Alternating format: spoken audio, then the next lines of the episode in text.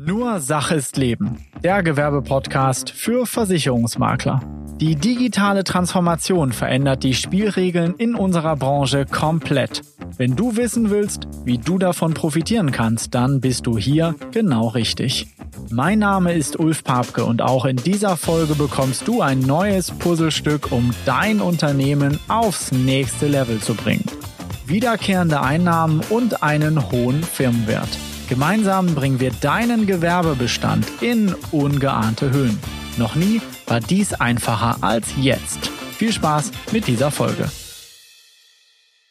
Hallo und herzlich willkommen zum Gewerbepodcast heute mit einem Interviewgast. Und äh, ja, mit diesem Gast wird es definitiv nicht langweilig, immer progressiv, meistens provokativ. Der heutige Gast ist, äh, ja, gilt als da fängt es schon an, als Enfant terrible der Versicherungswirtschaft. Weil er, muss man sagen, wie kein anderer es schafft, die Probleme beim Namen zu nennen oder auch gerne zu provozieren, wie er es gerade jetzt wieder versucht. Es fängt schon gut los. Bei Vermittlern sowie bei Produktgebern gerne den Spiegel vorhält oder versucht, sie aus dem Konzept zu bringen. Was aber ganz spannend ist, ist, ähm, sein Unternehmen ist mal mit dem Claim vorgegangen, wir gehen dann schon mal vor. Und interessanterweise ist er mit vielen Behauptungen, die er vor Jahren aufgestellt hat, auch ja, ans Ziel gekommen, beziehungsweise hat ins Schwarze getroffen. Mit anderen Worten, er hat recht gehabt. Herzlich willkommen, Oliver Pradetto von Blau Direkt. Ja, hi Ulf, schön hier zu sein. Ja, das, das war eine kurze Ansage. Wir können gleich einsteigen. Ich dachte, jetzt kommt noch was. Ich, ich soll noch mal richtig schön Provokatives raushauen. Ich dachte, ich, äh, ich, normalerweise rechne ich immer damit, dass du immer schon wieder irgendein Argument in, in der Hinterhand hast. Aber vielleicht kurz zu dir. Was kann man über dich sagen? Du bist ähm, interessanterweise jetzt in Kürze. Ja, zum dritten Mal Sexiest Man Alive. Nee, ich wollte sagen, wirst du 50 Jahre alt. Das ist ah, äh, okay, und ja. dementsprechend deine Erfahrung und so, aber Dann hört wir können es auch gerne auf dieses Level beziehen. ähm, man kann sagen, Self-Made Man, du hast mal irgendwann äh, angefangen. Interessanterweise, ähm, ich sage ja immer, Gewerbe aufzubauen oder generell Bestand aufzubauen, ist kein Sprint, sondern Marathon. Du bist jetzt äh, nicht normaler Marathonläufer, sondern Ultramarathonläufer. Hast du schon deinen nächsten Lauf geplant? Hm. Ja, ich mache dieses Jahr wieder eine Bergsaison. Das heißt, äh, also letztes Jahr sind ja die ganzen Läufe irgendwie ausgefallen, sprich die Veranstalter haben gesagt, sie verschieben es um ein Jahr. Das mache ich also alles dieses Jahr. Diverse Bergläufe in den Alpen, wo ich dann quasi ja fünf, sechs Läufe habe, die alle so 100 äh, Kilometer und drüber in der Regel sind, äh, mit ein bisschen Höhenmetern dabei. Ähm, da freue ich mich schon drauf. Und dann habe ich mir noch so ein kleines Geschenk reingepackt. Ich laufe dann in Sao Tome und Principe. Das ist eine ehemalige portugiesische Kolonie im Golf von Guinea, Afrika. Okay, also da wäre ich jetzt auch nicht drauf gekommen, wo das genau ist, aber du suchst dir immer die geilsten Locations aus. Also wo genau andere so Urlaub machen, da rennt Oliver nee, Pradetto Da machen Berg keine Leute oder, Urlaub, wo ich oder hinfahre. Oder durch die Wüste oder durch den Dschungel. Und, wo äh, ich hinfahre, there, there will be dragons, würden die Amis sagen. Okay, und, und, und, und äh, müht sich dort ein ab. Warum er das macht, darum geht's heute nicht, sondern die Frage ist, was hat das mit Versicherungen zu tun? Deine Stärke die letzten ist aber Orte, sicher, wo ich noch sicher bin. Ja. vor konkurrierenden, arglistigen Poolchefs. vor, vor, Konkurrenz äh, oder ähm, ja, wie kann man fast schon sagen, wie ähm, im, im, im Vertrieb den Neidern, die du ja auch mittlerweile aufgebaut hast oder die du immer mal wieder triggerst mit äh, deinen Botschaften. Aber vielleicht die Frage. Das ist ja auch leicht. Warum? Unserer, ja, weil die sich alle so Bier ernst nehmen. Also so Kritik, das nehmen sie alle als eine Art Kastraktion wahr, ne? schon mal per se. Es ist immer gleich das Selbstbewusstsein angegriffen. Das, das ist in unserer Branche ja ganz grundsätzlich so. Ne? Also äh, Versicherungsmakler fühlt sich per se immer angegriffen, wenn du irgendwas sagst, nach dem Motto, die Welt sei ein bisschen anders. Jammer, jammer, heul, heul. Das ist ja ganz normal und Poolchefs sind das nochmal hoch 10. Also insofern, es ist so unglaublich leicht zu provozieren, weil sie immer alle drauf anspringen und ja, und, und so wenige können über sich selbst lachen. Ich finde eigentlich, das ist die größte Schwäche unserer Branche, dass Leute nicht über sich selbst lachen können, weil wir eine so lächerliche Branche haben, dass es eigentlich jeden Tag was zu lachen gibt. Was ist, was ist das Aktuellste, was du zum Lachen findest?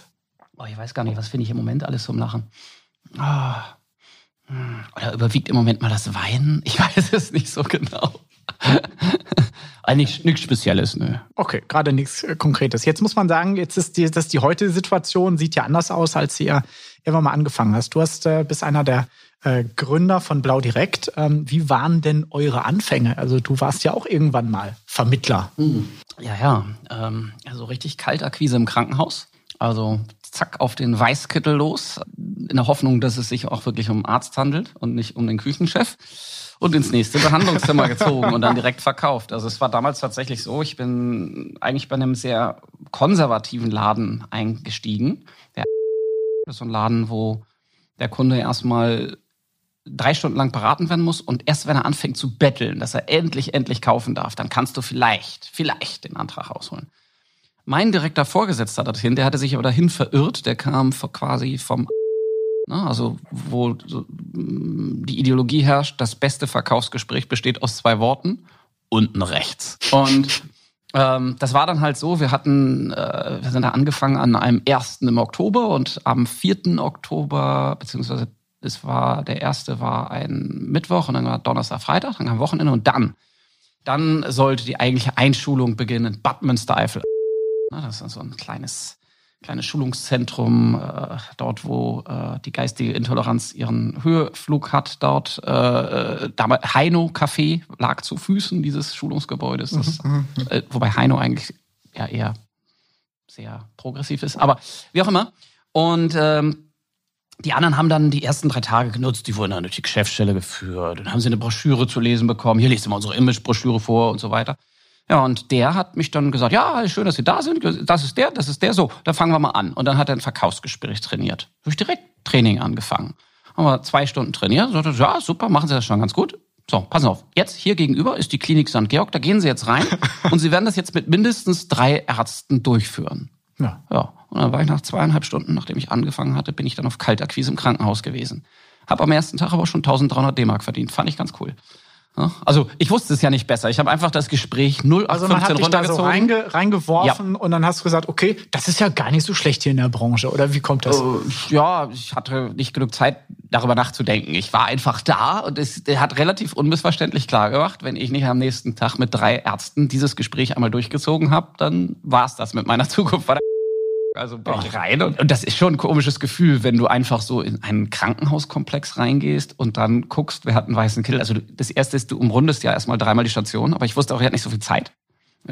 Die sind ja irgendwann dann um 16.30 oder so beginnt dann da auch irgendwann der Feierabend für die ersten und ja, musst du 13 Uhr, alles klar, hilft nichts, drei Gespräche führen, dann zack auf den ersten los und dann hat es ganz erstaunlicherweise funktioniert. Also weil ich es auch einfach nicht besser wusste. Ich muss, ich, ich blieb nichts anderes übrig, als das eins zu eins runter zu palavern. Ich ja, manchmal nicht. Hat ja sonst keine so Ahnung. Verkehrt. Genau. Also oh. ich konnte mich nicht mit mit, mit, ich konnte mich nicht tot beraten, ich konnte keine Zweifel äh, entwickeln an der Methodik, weil ich einfach gar nicht besser wusste.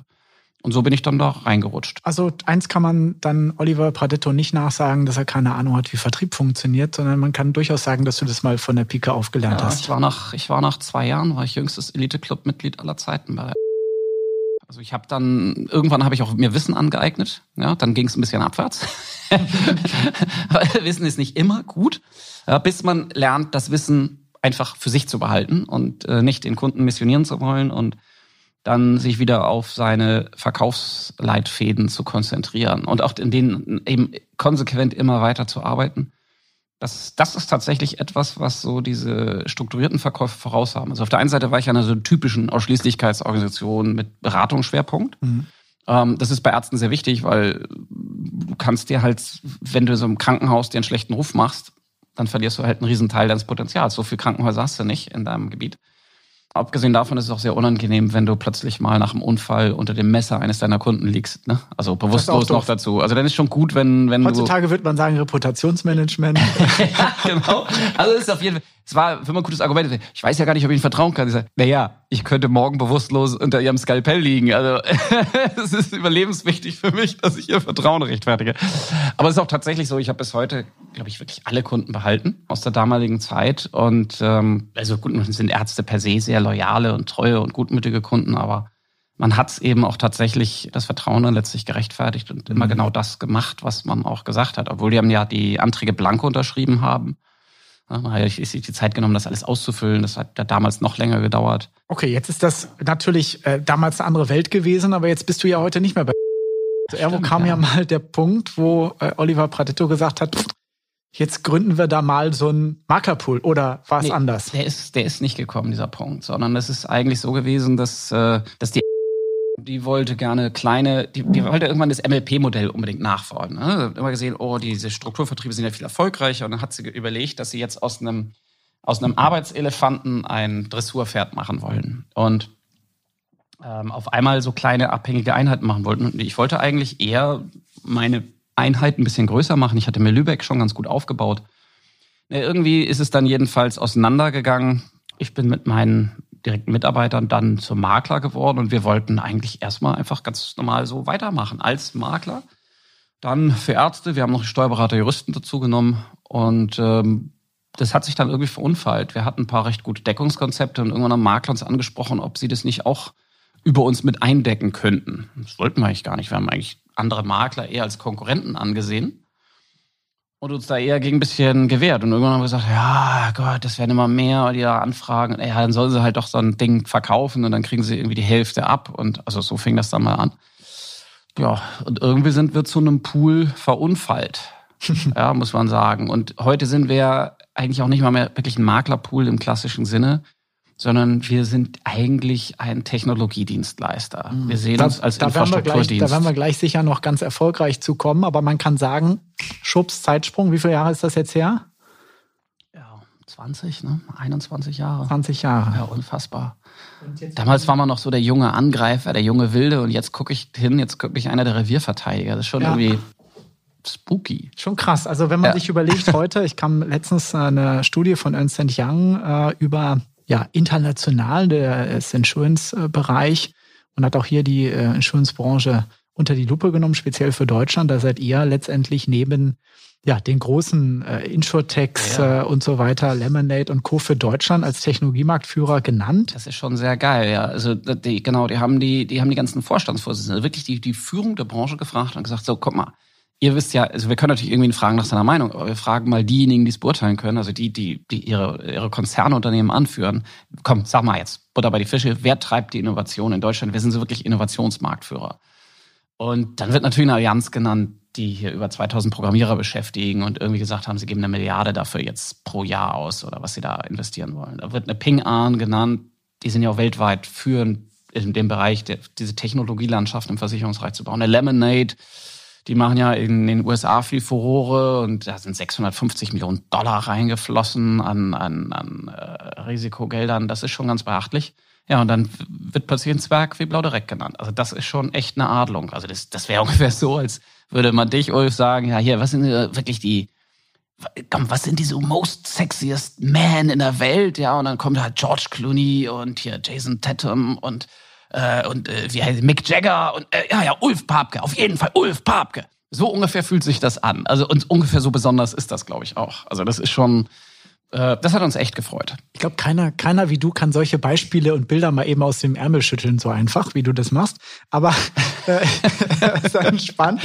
Ähm, wie, wie würdest du sagen, was ist das Erfolgsgeheimrezept von Blau Direkt? Ihr habt keine Venture Capital Geber, die da irgendwo wie mit so einer äh, äh, Spritze da in Braten die äh, den, den Kram reinpumpen an nee, Geld und nee. verbrennen, sondern nee. ihr seid organisch gewachsen, wie man es ja. heute so schön sagt, ja. ähm, aus Eigenmitteln. Ihr habt äh, eure Sachen ja. refinanziert. Wie, wie, wie, wie, wie erklärst du dir das ja, heute? Du sagst das ganz gut. Vielleicht ist das auch ein, eines der Erfolgsgeheimnisse. Wenn wir 90 Cent investieren wollten, mussten wir es ein Euro eingenommen haben. Also konnten ja was Geld von irgendwem rausblasen. Wir haben auch keine Verwandten irgendwie, die schon immer DAX-Versicherungsvorstand waren oder sowas, sondern kannten einfach gar keinen in der Branche und mussten uns das von erarbeiten. Ich glaube auch eins der Erfolgskonzepte ist, dass wir eigentlich immer das waren, was eigentlich behauptet zu sein, nämlich eher eine Art, eher eine Art Maklergemeinschaft. Klar, wir sind ganz normal als, als Gesellschaft organisiert und das gehört auch privaten Leuten und so weiter und so fort, also unter anderem mir.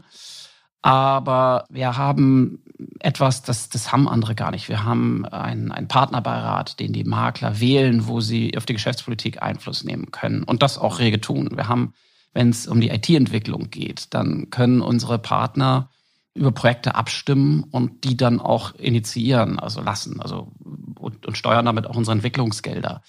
Da ist also eine, eine große Menge Mitbestimmung, ist ein sehr persönliches Verhältnis da.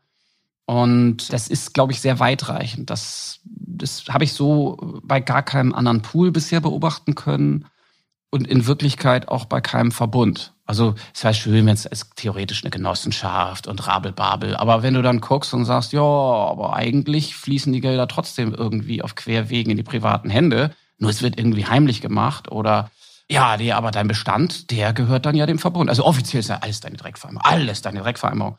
Aber wehe, du verlässt den Verbund, dann werden dir mal deine ganzen äh, Rahmenvertragskunden, die du da irgendwann vermittelt hast, gekündigt. Das gibt's bei keinem Pool.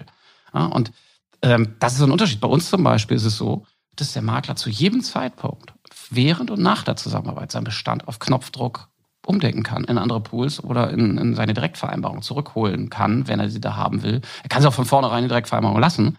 Also Du kannst aber eben auch bei uns sein und parallel eigene Direktvereinbarungen haben. Das geht bei diesen Verbunden da zum Beispiel in der Regel nicht. Ne? Da ist es nämlich so, dass alle deine Direktvereinbarungen dann plötzlich untergeschlüsselt werden und dann sind es eigentlich gar keine mehr. Also da wird den Leuten echt Scheiß erzählt und das hat es bei uns nie gegeben. Also da muss man wirklich sagen, da haben wir, wir setzen uns zwar auch schon mal in unseren Firmeninteressen durch. Wir führen schon eine klare Linie, Klammer auf, wie das jede Gemeinschaft macht. Sie steht für irgendwas und das tun wir eben auch für relativ klare Ziele. Aber da agieren wir durchaus als Gemeinschaft mit unseren Maklern. Das ist, glaube ich, auch, was viele so verwirrt, wenn die so von außen auf Blau direkt schauen. Ähm, dann haben manche, manchmal, äh, so, gewinnen so manchmal das Gefühl, es könnte eine Art Sekte sein oder so, weil es ist schon unwahrscheinlich, wenn irgendwo Umfragen sind, was unsere Partner plötzlich für uns abstimmen. Mit dem Unterschied, dass ihnen an uns eigentlich nichts gehört. Also das ist dann wirklich Überzeugung. Ne? Wenn du jetzt Genosse bist und du stimmst für deinen Verbund ab, dann stimmst du für dein eigenes Eigentum ab, letzten Endes. Das, natürlich stimmst du es hoch. Wenn ein Blau-Direkt-Partner für Blau-Direkt abstimmt, tut er das nicht. Dann tut er das, weil er sich zu der Gemeinschaft als solches zugehörig fühlt. Und das ist ja auch der große Unterschied. Leute sagen zum Beispiel, ich bin bei oder ich bin äh, bei, ja, um mal zwei gute Pools zu nennen. Aber sie sagen, ja, ich bin Blau-Direktler. Also das ist ein Unterschied. Die sagen ich bin Blau-Direkt, sondern sie sagen, ich bin Blau-Direktler. Das finde ich eigentlich ziemlich cool, weil ähm, das haben wir nie irgendwie initiiert oder so, sondern es kommt einfach aus den Leuten selbst heraus ich denke, auch das ist ein Teil des Erfolgsrezepts. Ne? Dass du auf der einen Seite schon auch eine starke Führung hast, aber auf der anderen Seite ähm, das im Sinne der gesamten Maklergemeinschaft letztlich tust und die auch eben Kurskorrekturen einfordert, durchsetzt, bewirkt. Glaubst du, dass die, die Kombination äh, aus, ich bin ein, ein, ein ja, kaufmännisch inhabergeführter geführtes Unternehmen mit, mit, mit äh, entsprechend guter Kommunikation mit seiner Kundschaft, dass das das Erfolgsrezept ist? Oder was glaubst du, was du als Erfolgsrezept brauchst in dieser also ich glaube, Es wird ja oft gesagt, du hast so quasi äh, Interessengegensätze und so weiter. Und eigentlich stimmt das nicht. Ähm, faktisch ist, du bist mit deinen Kunden letzten Endes eine Einheit. Wenn, wenn deine Kunden sich nämlich dir zugehörig fühlen und sich, äh, sich da voll hinter dich stellen, dann bist du auch erfolgreich. Wenn deine Kunden, also man muss ja nur so sehen, wir haben in den letzten Jahren ähm, jedes Jahr so zwischen ja, so ungefähr 2,8 Prozent Partner zugenommen, rein von der Zahl her. Der Umsatz ist aber im Schnitt in den letzten Jahren immer zwischen, äh, ich sag mal so 34 bis 36 Prozent gewachsen. Und das, das ist jetzt ein ganz einfacher Dreisatz, äh, wie, wie das zustande kommen kann. Ja, also es kann ja nur dann funktionieren, wenn die einzelnen Partner plötzlich unheimlich mehr, viel mehr Umsatz generieren und schreiben. Und sicherlich ist ein Teil dieses Umsatzes dann manchmal einfach so, dass dann die Leute jetzt mehr von ihrem eigentlichen Umsatz über uns machen. Aber das, das kannst du zwei, drei Jahre machen. Das, wir machen das ja jetzt hier seit, ja, seit sieben oder acht Jahren, diese Wachstumsstory. Und das funktioniert nur, wenn deine Partner plötzlich mehr verdienen. Und das ist, glaube ich, auch das, was uns die starke Unterstützung am Ende einträgt, weil da geht's dann vielleicht nicht wie bei, keine Ahnung, na, dem einen oder anderen freundlichen Wettbewerber darum, irgendwelche Ziele zu propagieren, sondern am Ende geht es auch ein Stück weit einfach darum, was es dir unterm Strich wirklich bringt, was du an mehr Geld verdienst. Und wir sorgen einfach dafür, dass unsere Partner mehr Geld verdienen, mehr Umsatz machen, weniger Kosten haben. Ja, wir haben 1800 Indienstkräfte freigesetzt in den letzten ja, sechs, sieben Jahren auf Seiten unserer Maklerpartner. Wir kommen da gleich, das heißt, jeder gleich Maklerpartner noch zu. hat quasi ein bis zwei Indienstkräfte gespart, ne? Also ich glaube, wir, wir kommen zu dem Punkt gleich nochmal ganz ausführlich. Das Thema Prozessoptimierung, was ihr ja nun mal äh, wie kein anderer könnt. Würdest du sagen, das ist das, dasselbe, ähnlich wie bei, ein, bei einem Makler, der jetzt, wie bei uns jetzt Gewerbekunden betreut, ja auch eine langfristige Kundenbeziehung aufbauen äh, will oder den Anreiz hat, seinen Gewerbekunden langfristig zu betreuen, um auch letztendlich davon seinen Bestandseinnahmen dann leben zu können? Ähm, anstatt im krassen Gegensatz dazu jetzt ein, ein, ein, ein, ein Verkäufer, der vielleicht hinkommt und sagt, ich mache dir die Police eben ein paar Prozent billiger oder ich habe hier nochmal die und die Sonderlocke. Das wäre ja im Gegenzug wie bei den Pools das gleiche, wenn ich sage, ich habe hier nochmal die Bestkurtage oder ich habe äh, hier äh, besonderes Deckungskonzept und so weiter, komm zu mir, deswegen äh, äh, machst du das jetzt. Äh, würdest du das so vergleichen oder? Ja, im Grunde ist es ja immer die, dieselbe Geschichte im Vertrieb. Du kannst natürlich hergehen und am Anfang einer Kundenbeziehung mal versuchen, irgendwas Besonderes rauszutun, um es dem Kunden leichter zu machen, zu dir zu kommen. Gleichzeitig ist so eine Preisverwässerung aber ein großes Problem, weil es eigentlich immer eine Hintergehung deiner treuen und lukrativen Kunden ist. Also man, ich finde, man sieht das immer sehr gut so bei, bei Diensten wie Netflix oder keine Ahnung, irgendwie der Mobilfunkvertrag. Wenn du einfach deinen Mobilfunkvertrag über acht Jahre besetzt, bist du halt der Idiot, weil du dann einfach einen viel zu teuren Vertrag hast. Wenn du den letzten Endes irgendwie alle eineinhalb Jahre kündigst, kriegst du irgendein Rückgewinnungsangebot, kriegst nochmal das allerneueste Handy, kriegst nochmal wieder 10 Euro Monatsbeitrag günstiger, nochmal so und so viel Datenvolumen dazu. Das heißt, im Grunde genommen sagt jemand, der so eine Geschäftspolitik fährt. Ich möchte eigentlich nicht die, den, den liebenden Partner haben, die liebende Ehefrau, sondern am liebsten habe ich ständige Huren. Ja? So, das ist die Botschaft, die du eigentlich rausschickst dann irgendwann.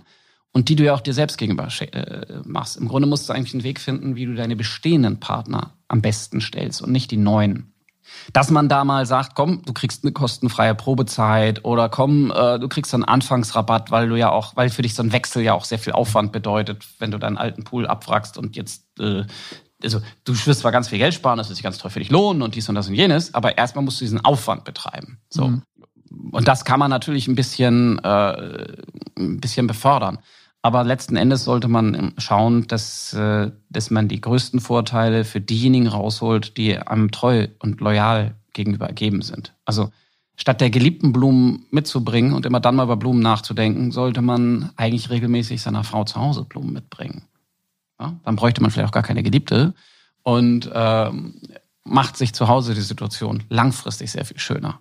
Wieder das gute Beispiel von Herr Radetto.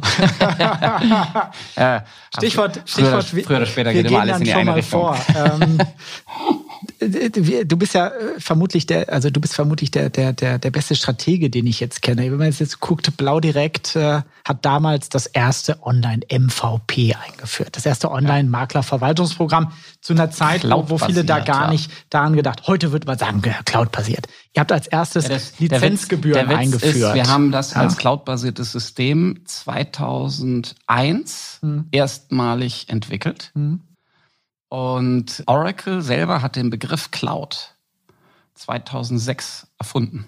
Hm. Also wir haben das gemacht, bevor es überhaupt einen Begriff dafür gab, für diese Technologie, haben wir das entwickelt. Und das ist relativ oft so. Wir waren fünf Jahre, bevor Google die Instanzsuche in der deutschen Suchmaschine von sich eingeführt hat, hatten wir das bereits als Suchsystem in dem äh, Verwaltungsprogramm mit drin. Ja da sind wir eigentlich relativ stolz drauf. Vieles damals hat man gar nicht so gesehen, hat ja auch eine kleine Verbreitung, aber es ist auch heute wieder so. Ne? Was wir im Moment entwickeln, äh, ist zum Teil fünf, sechs Jahre dem Markt voraus. Ich, da kommen wir jetzt gleich nochmal zu, wo wir dann hinkommen. Die Frage ist jetzt, ähm, für dich als Zuhörer, wenn du äh, als Unternehmer Entscheidungen treffen musst für die Zukunft, äh, was ist das, was du anderen Unternehmern mitgeben kannst. Wie treffe ich denn die richtige Entscheidung? Im Nachgang ist es immer einfach zu sagen, ja, das war damals die richtige Entscheidung.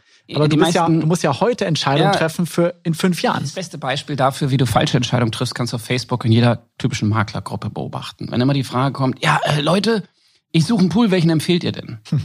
Das ist eine Frage, oder, oder ich suche noch geiler, ich suche ein Maklerverwaltungsprogramm. So, und dann beginnt immer das, was wir Bullshit-Bingo nennen. Du kriegst früher oder später alle Namen genannt weil du rufst eine Vergangenheitsentscheidung ab. Du fragst bei Kollegen, die sich vor irgendwann vor äh, zehn bis zwei Jahren für ein Programm entschieden haben. Das heißt, zu dem Zeitpunkt kann die Entscheidung gut oder schlecht gewesen sein, weißt du gar nicht. Also du weißt überhaupt nicht, welche Qualität von, von Meinung du da eigentlich abfragst. Aber auf jeden Fall ist es eine Meinung, die vor zwei bis zehn Jahren relevant war. Und damit ist sie schon mal grundsätzlich verkehrt. Weil der trifft ja nicht jetzt seine Entscheidung wie du. Also fragst du die völlig falsche Gruppe. Also es ist immer so klassisch, ja, ich will ein Auto kaufen, was fährst du denn? ja, dann, dann wirst du erfahren, welche Autos, wenn dein Auto fünf Jahre alt ist, vor fünf Jahren vielleicht oder vielleicht auch nicht, je nachdem, ob du dich mit Autos auskennst oder nicht, was ich vielleicht gar nicht beurteilen kann, vielleicht angesagt war. Aber dass jetzt es in eine völlig andere Form von Mobilität geht, dass jetzt vielleicht darum geht, ob man ein Hybridfahrzeug nimmt oder keine Ahnung, Dieselaggregat oder vielleicht schon Elektrofahrzeug oder was auch immer. Das gab es vor fünf Jahren in dem Maße nicht. Im Grunde kann man das äh, schöne Bild ist da mal Fußball. Ja, die Leute gucken, wo der Ball ist und dann rennen sie zum Ball. Ver vergessen aber dabei, dass sie in der Wegstrecke, bis sie diese Stelle erreichen, wo jetzt der Ball ist, wird der Ball schon ganz woanders sein. Also geht es einfach darum, sich zu überlegen, ich muss dorthin rennen, wo der Ball mutmaßlich sein wird. Das mögen Leute ungern, weil du natürlich dann spekulieren musst. Wird der Ball jetzt nach links oder rechts geschossen? Und du kannst dabei richtig liegen oder falsch liegen. Aber die Leute übersehen immer. Und deswegen ne, macht man das so ungern. Aber die Leute übersehen immer, wenn du dorthin rennst, wo der Ball jetzt ist, machst du es in jedem Fall falsch. Denn er wird nicht mehr da sein, wenn du dort bist. Das heißt, wenn derjenige auf sein MVP umgestellt hat, das, was ein anderer Kollege vor fünf Jahren mal ganz geil fand und jetzt immer noch, weil er sich nicht weiter informiert hat, dann hast du hundertprozentig das falsche MVP. Wo muss ich denn als Makler heute hinrennen, damit ich in fünf Jahren am Markt gut dastehe? Die, äh, also es ist ja, da kommen wir jetzt viel in die Wahrsagerei rein. Ähm, es kann ja sein, dass alle meine heutigen Aussagen falsch sind, nur weil die letzten 20 Jahre ich meistens richtig gelegen habe, heißt das ja nichts für die Zukunft. Ne? Das ist so, das ist so wieder wie, wie Aktienfonds verkauft werden ja, hier Templeton, weil der hatte immer 11 Prozent. Ne? So, als die Leute das verkauft haben, das war auch das letzte Mal, wo die 11 Prozent hatte, weil jetzt inzwischen hat er nämlich nicht mehr. Ja, jetzt sind es dann das ist andere. Ganz, ganz, auch ganz im Gegenteil, so Stichwort Regression zur Mitte, aber. Äh, was auch immer, immer Vergangenheitsbetrachtung. Nein, eigentlich muss man sich doch überlegen, wenn du, wenn du den richtigen vortreffen willst, dann musst du überlegen, okay, was sind eigentlich die Trends? Was sind die Trend, großen Trends der Gesellschaft? Wo wird's hingehen? Ähm, so, man kann schon mal sagen, dass die Leute immer mehr online bestellen, dass die Innenstädte sterben und dies, das, jenes. Und daraus kannst du dann bestimmte Konsequenzen ziehen. Also zum Beispiel wird wahrscheinlich ein Investment in Karstadt Quelle dann wohl verkehrt sein, weil die nun mal Innenstädtläden haben und seit Jahren sterben und dieses Sterben sich abzeichnet, dass es sich eher verschärfen wird. Ähm, während du möglicherweise mit irgendeinem Online-Shop-System wahrscheinlich immer noch eine ganze Menge an, an positiven Chancen hast und sie überlegen kannst, in welchen Bereichen ist das denn noch nicht so durchgedrungen. Mhm. Ne? Also als Amazon bei den Büchern war, konnte man sich überlegen, okay, wenn das, das, wenn das bei Büchern funktioniert, funktioniert es auch bei anderen Produkten, geht man auf andere Einzelhandelsprodukte. Heute könnte man sich überlegen, welche Dienstleistungen sind denn da noch nicht so abgebildet. Und dann schaut man sich dort Produkte an und dann wird man wahrscheinlich zum Beispiel auf Versicherungen kommen, wird man auf Bankleistungen kommen, die jetzt erst so richtig anfangen mit der Digitalisierung und könnte dort Digitalisierer möglicherweise nehmen und wird dort dann vielleicht die richtig guten Werte finden. Und als Makler würde ich mir einfach mal überlegen, okay, hm, was hat sich eigentlich geändert? Ja, wir wissen, dass heute immer mehr Kunden online kaufen. Wir wissen auf jeden Fall, dass sich äh, nahezu alle in irgendeiner Form parallel zu meinem Verkaufsgespräch davor oder danach nochmal online informieren, um sich rückzuversichern. Also da haben wir schon so eine gewisse Änderung. Was ist zu erwarten? Wie geht's weiter? In welche Richtung wird sich Kundenverhalten ändern? Wenn mir das jetzt schwerfällt, weil es ist bei Versicherungsmaklern, denen steht immer so ein bisschen ihr eigenes Ego im Weg. Ja? Das, weil man hält sich unglaublich für wichtig. Und ich habe neulich, hat jemand eine Umfrage gemacht, ähm, ob die Leute das persönliche äh, Verkaufsgespräch bevorzugen würden oder eher so lieber online ihre Dinge erledigen würden. Und 80 Prozent haben sich für persönliche Verkaufsgespräche entschieden. Es war eine Maklergruppe, wo es gefragt hat. Ich meine, was erwartest du denn da? Dass sie alle sagen, ja klar, mich braucht ja eigentlich keine Sau mehr. Natürlich nicht. Es ist ein vorhersehbares Ergebnis. So kann man sich natürlich selbst bestätigen. Ähm, eigentlich müsste er dort eher seine Kunden fragen und sich eben äh, im Zweifelsfall versuchen, wenn er sich in seiner eigenen Branche im Weg steht, dann guckst du in einer anderen Branche. So mache ich das immer gern. Also ich habe zum Beispiel, wir haben ja diese Pool-EU jetzt ins Leben gerufen und die hat ja, ist ja ein sehr großer Erfolg, weil ein Pool und äh, Vertrieb nach dem anderen äh, da letztendlich mit einsteigt das war ja sehr vorhersehbar, dass das erfolgreich sein würde, denn das hat auch woanders geklappt. Also beispielsweise bei den Fluggesellschaften. Star Alliance ist nicht anders, wo sich Konkurrenten quasi gegenseitig in bestimmten Bereichen unterstützen mhm. und damit sich aber Stärken bündeln gegenüber anderen Konkurrenten und sich damit einen gemeinsamen Vorteil verschaffen. Also wer das nicht kennt, du hast halt dann dieses Ticket-Sharing. Wenn du normal als Lufthansa sonst nur nach Madrid und Barcelona fliegen könntest, kannst du jetzt eben über Ticket-Sharing äh, auch anbieten, dass du die Leute bis nach Saragossa durchbuchst. So, und damit haben sie schon mal mehr als eine andere Fluggesellschaft, die dann sagen kann, ja, ich kann Saragossa kann ich leider nicht anfliegen. Da müssen sie erst in, in Madrid den Koffer vom Gepäckband holen und neu einchecken bei einer anderen Fluggesellschaft. Musst du bei Lufthansa nicht, wird einfach auf Span Air umgeleitet, die Mitglied der Star Alliance sind. Thema zusammen, Darf aber Thema auch umgekehrt. zusammentun. Also Ja. mit anderen. Ist das, ist das meinst du, auch Ja, das größte Hindernis bei, Stärken bei bündeln Maklern teilweise? Also wenn du sagst, der, denen steht das Ego im Weg. Man sagt ja auch, um Erfolg zu haben, musst du erstmal dein eigenes Ego manchmal töten. Ist das so vielfach? Ja, also ich kann nur jedem empfehlen, regelmäßig das eigene Ego zu töten, Klammer auf, ohne dass man nicht selbst ein, also Resilienz ist ja auch sehr wichtig. Man soll schon ein starkes Ego haben und man soll nicht immer gleich der neuesten Mode hinterherrennen. Das ist schon ganz klar. Im ersten Moment kann man immer sagen, naja, das erzählt das Unsinn, wir haben das schon immer so gemacht. Das, das spricht gar nichts dagegen. Nur soll man sich dann nicht zu ernst selber dabei nehmen und später in seinem stillen Kämmerchen fragen, ist das denn wirklich so? Also wenn zum Beispiel damals die ganzen Introtech, Knip und Co., ähm, ich meine, die sind ja alle mehr oder minder pleite. Egal, wer da jetzt ist. Die haben ja alle auch hier schon ihr Geschäftsmodell ge gewechselt. Also die me- meisten sind schon gar nicht mehr da. Und die, die noch da sind, äh, oh Gott, ich darf jetzt gar nicht die Namen nennen, aber äh, ganz ehrlich, die leben jetzt schon von Hand in den Mund und machen schon Downsizing und versuchen jetzt was ganz anderes zu machen. Die einen verkaufen Krebspolicen, die anderen versuchen jetzt einen Digitalversicherer aufzumachen, wo sie vorher doch selber der große Maklerpool werden wollten. Und ähm, sind alle mit ihren Modellen gescheitert. Das war damals schon erkennbar, dass sie scheitern. Aber während die meisten dann hingegangen sind und gesagt, hey, so arrogant, weil die haben sich ja hingestellt und gesagt, ja, wir disruptieren den Markt und kein Mensch braucht euch mehr und ihr macht alles falsch und wir machen alles richtig. Und die meisten haben sich öffentlich darüber aufgeregt. Gut, kann man auch, aber das war's dann auch. Statt dann mal zu fragen, wieso gibt denen einfach jemand eine Milliarde, was die da so eingesammelt haben. Wieso kriegen die so viel Geld? Was machen die denn anders? Was, was, was genau transportieren sie da, was offensichtlich zumindest mal das Interesse von irgendwelchen Geldgebern findet? Und Geld regiert am Ende schon die Welt, ne? Am Ende schlägt Geld immer Ideen. Also wenn die so viel Geld kriegen, müssen sie irgendetwas richtig machen. Selbst wenn sie operativ alles falsch machen, müssen sie irgendeine, Idee präsentiert haben, die so mächtig war, dass sie jemanden mit, mit sehr schweren Taschen dazu gebracht haben, die zu entleeren. Und wenn das da gelingt, dann ist es wahrscheinlich auch so, dass das bei ganz vielen Kunden gelingen könnte. Mhm. Und dann kann ich mir gucken, dass ich das rausschneide und das mit meinen eigenen Mitteln in einem realistischen operativen Weg umsetze. So sind wir zum Beispiel auf das Thema gekommen. Wir sind, glaube ich, der einzige äh, Maklerpool heute, der eine wirklich vollumfängliche Kundenmanaging-App anbietet. Also eine, mit dem der, der Kunde seine eigenen Versicherungen wirklich komplett managen kann. Nicht, nicht dieses, ja, da kann der Kunde seine Verträge drin sehen online. Ja, toll. Wenn er die sehen wollte, kann er sich einen Ordner zu Hause rausholen. Das macht er auch schon nicht. Ja, weiß jeder Makler. Guckt dir mal diesen Ordner an, will er gar nicht. Das ist nicht das, was der Kunde da kauft.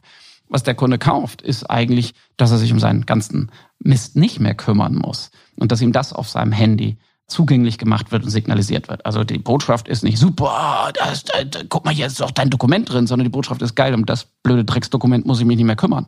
Denn da hat er ja keine Lust zu. Und das passt eins zu eins in die klassische Versicherungsmaklerlogik zu sagen, ich nehme am Kunden alles ab. Und dass, der Makler dann irgendwann gedacht hat, das muss er noch analog tun, weil sein Kunde will das so. Sein Kunde will unbedingt, dass der bei ihm drei Stunden auf der Couch sitzt an einem Samstag und mit Versicherung vollschweit. Nee. Ähm, die richtig guten Kundenbeziehungen beginnen doch dort, wo einer zu dir sagt, ey Ulf, ähm, sag einfach, was ich machen soll, und da schreibt ihr das. Ja, und das weiß auch jeder von, jeder Makler, dass genau da fängt das Geldverdienen an. Aber die Konsequenz, dann zu sagen, ja, muss ich denn dafür überhaupt auf seiner Couch sitzen? Mache ich das nicht von vornherein, dass ich dem Kunden sage, du, pass auf, hier, wenn du klickst, dann wird einfach alles abgenommen und gut ist. Ja, auf irgendeine Art und Weise. Das ist dann eigentlich die logische Fortführung des klassischen Maklergedankens, nur mit modernen Mitteln. Würdest du sagen, das ist äh, so ein bisschen das Erfolgsrezept von den erfolgreichen Maklern? Du hast ja ganz, ganz vielen Einblick in Maklerhäuser. Ihr serviciert Ja. äh, mit, äh, wie viel Maklerhäuser serviciert ihr mittlerweile über alle Oh Gott, äh, du mich Wege? was. Weißt du auch Äh, nicht aktuell. Auf jeden Fall. Also es sind irgendwie Mehr als zwei Hände voll. 1200 Firmen sowas, roundabout, 1200 Firmen und da sind vom Maklerpool Mhm. über einen Vertrieb mit knapp 800 Leuten, glaube ich, äh, bis hin zu dem Einzelkämpfer ist da alles dabei. Also es sind ein paar tausend es sind Vermittler, die da draußen rumlaufen, direkt ja, oder indirekt keine Ahnung, wie genau, es sind, sind roundabout 15.000 sind einige Mitarbeiter. Köpfe, ja. Also ich weiß nicht, wer von denen jetzt verkauft, aber die, Mhm. jeder hat ja einen Einzelzugang im System, das können wir sehen. Da gibt's also so roundabout 15.000 Aktive. Das sind zum Teil noch Indienstkräfte, es sind zum Teil Vertriebler, manchmal nebenberufliche Untervermittler, sehr, natürlich sehr, sehr oft ganz normal. was, was zeichnet da denn die Erfolgreichen aus? Also woran erkennst du das? der, der ist sehr unterschiedlich von der Sache her, aber das, das Hauptthema ist immer im Kopf. Ist immer im Kopf. Du hast immer die, die, die Revierverteidiger sind, die alles immer so haben wollen, wie es früher schon war. Ähm, daran erkenne ich, Erfolglosigkeit erkenne ich immer daran, dass wenn jemand zum Beispiel neu zu uns kommt, mir als erstes erzählt, was wir alles ändern müssen, was wir alles falsch machen. Da weiß ich immer schon, alles klar, Dankeschön. Äh, ich gebe dir mal eine Empfehlung, was es da für geile Pools und Verbünde draußen gibt, weil mir bist du echt verkehrt. Ähm, nicht, nicht weil, weil es nicht sein könnte, dass er auch mal eine schlaue Idee hat. Die höre ich mir dann durchaus schon an aber weil es eben jemand ist, der eigentlich nicht sich ändern will, sondern lieber versucht, die Umwelt zu ändern. Das ist so wie, der Berg ist mir zu steil, grab den mal weg. Ja, holt sich einen Spaten und, und drückt dem jemanden in die Hand und sagt, jetzt mach mal den Berg weg. Das ist Blödsinn. Ja. Also finden einen Weg über den Berg oder um ihn herum oder was auch immer, aber versuch nicht diesen Berg wegzutragen. Das ist Schwachsinn. Also du änderst nicht deine Umwelt, sondern du passt dich deiner Umwelt an, ist das Erfolgsmodell. Äh, seit ungefähr, oh, ich glaube, zweieinhalb Milliarden Jahren Evolution auf diesem Planeten. Versicherungsmakler versuchen das irgendwie immer umzudrehen und die Welt sich schön zu machen. Die Erfolgreichen, die sagen, nehmen sich die Mittel ran. Die, kommen zum Beispiel auch nie und mosern bei mir an den Tools rum, die aus unserer Firma mistig sind. Die ignorieren die einfach, die nehmen sich die guten und sagen, oh, wenn du da noch ein Prozent drauflegst, das wäre geil. Ähm, weil die sich einfach die Mittel zusammensetzen, die sie brauchen. Und das ist, wie die dann Erfolg haben, das ist ja unterschiedlich. Also da hast du wirklich Makler, die klassisch äh, face-to-face -face arbeiten, aber einfach äh, sich die Arbeit extrem leicht machen, sich die hintenrum die ganze Verwaltungsarbeit abnehmen lassen. Ähm, die mit dem Kunden dann auch digital mitarbeiten und sagen, oh Mensch, da kannst du ja schon mal, Kunde kannst ja schon mal deine Sachen vorher einfliegen, dann ist es alles schon fertig fürs Verkaufsgespräch dann, äh, ne, oder fürs Beratungsgespräch, dann geht das ja viel schneller, sparst du Geld? Wo andere sagen, ja, das geht doch nicht, das kann ja dem Kunden nicht zumuten. Ja, die Frage ist, wie schafft das jemand, das den Kunden zuzumuten, der im Alleingang, im Alleingang als einzelner Mensch eine Million Bewertungssumme nur Berufsunfähigkeit im Monat schreibt? Also der muss da so, sag mal, 40, 50 Anträge im Monat mal locker produzieren. Ja, mhm. Das ist ja jetzt nicht ohne, und zwar saftige Anträge. Also der hat da echt schon viel zu tun. Ähm, aber der schafft das. Aber der, der seine drei Kunden sagt, nee, das kann ich dem Kunden nicht zumuten. Mhm. Vielleicht schafft er es auch gerade, weil der eine es seinen Kunden auch mal abfordert und zumutet und sich statt sich zu überlegen, statt erstmal zu erklären, das geht ja so nicht, nee, das machen meine Kunden, immer geil, das machen meine Kunden nicht. Wenn ich das mal höre, das machen meine Kunden nicht. Ähm, nee, das macht meine Frau nicht. Ne? Aber für einen Tennislehrer macht es schon. Nur für dich macht es nicht. Denk mal drüber nach. Ja, musst du vielleicht, musst du vielleicht mal überlegen, was da mit deiner Frau eigentlich schief läuft, wenn sie es für den Tennislehrer macht, aber nicht für dich. Ähm, Jetzt hat OPC wieder einen spannenden Vergleich rausgeholt, aber ja, so aber kann der, man sich's merken. Ja, aber so kann man sich's merken und das macht, macht auch klar, dass du den falschen Gedankenansatz hast immer wenn ich, ich über, wir, wir, wir haben hier etwas, wenn wir zum Beispiel technische Entwicklung machen oder Prozesse optimieren, das nennt sich rosa-roter Schweinchenprozess. Mhm. So nennt sich, nennen wir das den Namen. Das war, fangen wir immer an, wenn wir debattieren, ja, das wird gut, ah, das ist ja schnell die Bedenken, da, das geht schwierig, ah, das kriegen wir nicht hin, ah, nee, da kriegen wir die Daten von den Gesellschaften nicht. Und dann ähm, verändern wir uns allerlei Probleme und dann kommt immer Hannes, unser IT-Chef, und sagt, ah, jetzt machen wir erstmal den rosa-roten Schweinchenprozess. Und der sieht dann nämlich so aus, wir sagen, was wäre denn richtig geil? Wir ignorieren mal vollkommen, es geht oder nicht. Wir schreiben nur an, was, wie wäre so der richtig geile Prozess? Wie wäre, wo man sagen würde, da, da, da machen sich alle ins Höschen. Der Kunde ist, ist, ist orgiastisch vor Glück, der Makler hat so gut wie keine Arbeit. Für uns ist der Prozess extrem preiswert. Die Versicherungsgesellschaft sagen, wow, was für ein tolles Geschäft. Den schreiben wir auf. Ähm, keine Ahnung für was jetzt, ne? Zum Beispiel Bestandsübernahme oder irgendwas. So. Und dann, dann, wenn der feststeht, dann sagen wir, okay, und was müssen wir tun, um den zu erreichen? Und dann gehen wir Hindernis für Hindernis durch und finden Wege drumherum. Manchmal geht das nicht. Manchmal musst du bei einer Sache sagen, okay, dann müssen wir hier einen Abstrich machen. Aber sehr oft findest du dann auf einmal Wege, dass es eben doch geht, weil du es irgendwie vereinfachst. Und äh, weil du irgendwie sagst, okay, äh, da haben wir einfach zu kompliziert gedacht, dann lass uns doch da einfach abkürzen. Das ist einfacher. Und ähm, ja, dann kommen am, am Ende Dinge raus, die, äh, ja, was ich immer wieder erlebe, wenn hier Makler anfangen bei uns, dass die plötzlich mit einem offenen Mund dastehen. Sie sagen, äh. Also vorher, ich, ja, ja, das kann mein System auch, ja, mein Bruder macht das auch. Und dann sehen die, was wir aber damit meinten und sagen, ey, das ist ja was, äh, so einfach geht das. Was, so, wie geht denn das? Es, es geht schon, sowas gibt schon. Ja, das gibt schon. Das ist ja der Grund, weswegen ihr sagt, ihr müsst als Makler, früher war das vor Corona, Kennenlerntage, man muss das erleben, man muss wirklich mal ja äh, hinter den Vorhang gucken, mal mitmachen, um das zu erleben. Das hört sich immer so von außen ein bisschen komisch an, aber das äh, Thema trifft ja auch äh, das Ding ihr seid halt äh, eine Plattform. Ich kann mir ganz, ganz viele Dinge raussuchen, ja. Und die Frage ist, was ist jetzt für den Makler das Optimale? Wenn du jetzt. Auch da habe ich wieder, auch, auch da habe ich wieder einen spannenden Vergleich mit meinem Lieblingsthema. Ja? Ähm, stell dir vor, äh, fünf Männer in einem Raum unterhalten sich darüber, wie geil ihre Frauen im Bett sind. Ne? Kannst du dir vorstellen, dass da einer wirklich ernsthaft sagt, meine ist total langweilig und schlecht. Also kann man sich vorstellen, ja. Aber wenn du dann sagst, ja, woran liegen Sie? Habt ihr denn schon mal das Projekt? Ja, ja, machen wir auch alles. Ja, und so rum? Ja, haben wir auch schon gemacht. Witzigerweise ist es so, die machen alle das Gleiche. Also wenn du fragst, ja, was machst du denn genau? Machst du denn Missionage? Ja, mache ich. Und macht ihr dann so mal so, oh, ja, machen wir auch, ne? Ist überall das Gleiche. Aber komischerweise gibt es unterschiedliche Ergebnisse. Eins sage ich dir, wenn Sie jetzt Partnerwechsel vereinbaren würden, würden Sie feststellen, dass das Gleiche sehr unterschiedlich aussehen kann. Und äh, dass es deswegen eben vielleicht auch nicht reicht, einfach nur zu behaupten, ja, ja, mache ich alles schon. Ja? Sondern vielleicht muss man dann wirklich mal äh, äh, sich die Vergleiche anschauen. Klammer auf. Und äh, da verrate ich auch ein offenes Geheimnis, liegt vielleicht dann auch nicht nur an der Partnerin jeweils. Ja? Wenn ich äh, mit dem Finger auf andere zeige, wenn ich mit dem Finger auf andere zeige, dann zeigen immer drei Finger zurück auf dich. Es, ja, genau, schönes, es ist zum einen Beispiel. die Technologie, die du hast oder den Pool, den du nun mal hast, ob er dir das anbietet, aber zum anderen ist es auch immer die, was du davon wie nutzt. Wenn du wenn du bestimmte Dinge gar nicht nachfragst. Also wir haben immer Partner, die auch zu uns kommen und dann irgendwie dann doch mal enttäuscht sind und wieder gehen. Die gibt es. Ist glücklicherweise relativ wenig, aber das kommt schon vor. Und es ist fast immer so, wenn du dann guckst, was haben die denn gemacht, dann stellst du fest, ja, äh, ja, das funktioniert ja da viel geiler und das ist ja bei dem anderen viel besser. Und eigentlich hat er nur versucht, dasselbe bei uns zu bekommen, was er woanders hatte, nur in der Hoffnung irgendwie billiger oder mit zwei Euro mehr Provision. Ähm, wo ich immer denke, ja, vielleicht klappt das sogar, dass du bei uns zwei Euro mehr Provision kriegst. Ähm, billiger übrigens in der Regel nicht, aber äh, äh, dann bleib da. Wegen zwei Euro Provision zu wechseln ist, ist Blödsinn. Ne? Ähm, das ist der völlig falsche kaufmännische Ansatz. Ähm, entscheidend ist, wenn du dich uns anschaust, dann vor dem Hintergrund zu sagen, geht's besser? Kann ich mein Geschäft auf eine völlig neue Ebene bringen? Dann wechselst du. Allerdings musst du dann dir auch klar machen, wenn du alles so machst wie bisher, dann brauchst du auch nicht wechseln.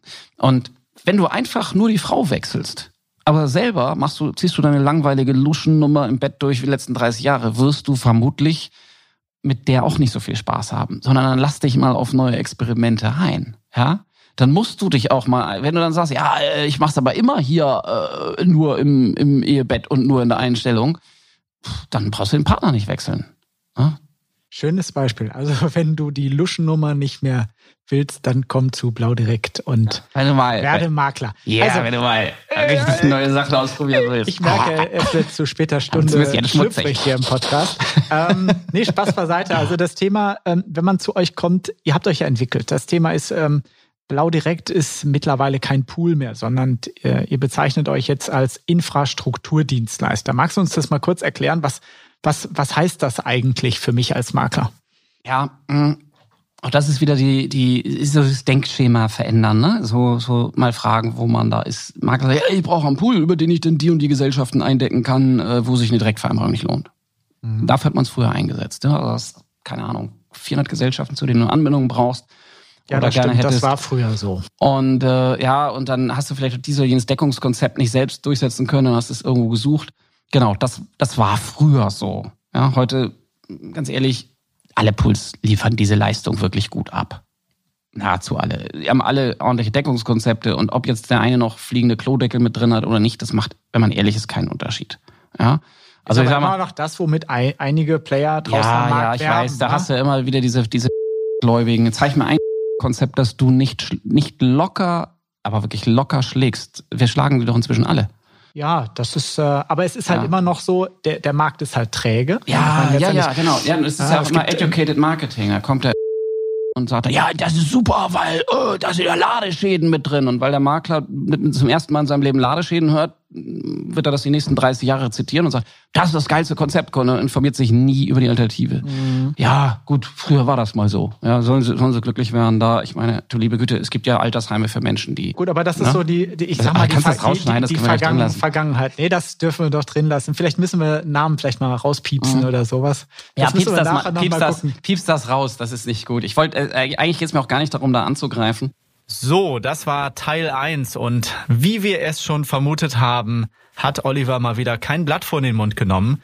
Wir haben an den entsprechenden Stellen mal den ein oder anderen Namen rausgepiepst und ich kann euch versichern, dass Teil 2 nicht weniger provokativ aussehen wird, denn in diesem nächsten Teil, was wir dann nächste Woche senden, geht es um die Zukunft der Maklerlandschaft beziehungsweise der Poollandschaft und auch hier, wie sich die entsprechenden ja, Player dort Olivers Meinung nach entwickeln werden, auch wie es mit Blau direkt weitergeht und vor allem, wie du als Makler dich hier in dieser Welt richtig positionieren kannst, gerade in Bezug auf das Thema Digitalisierung.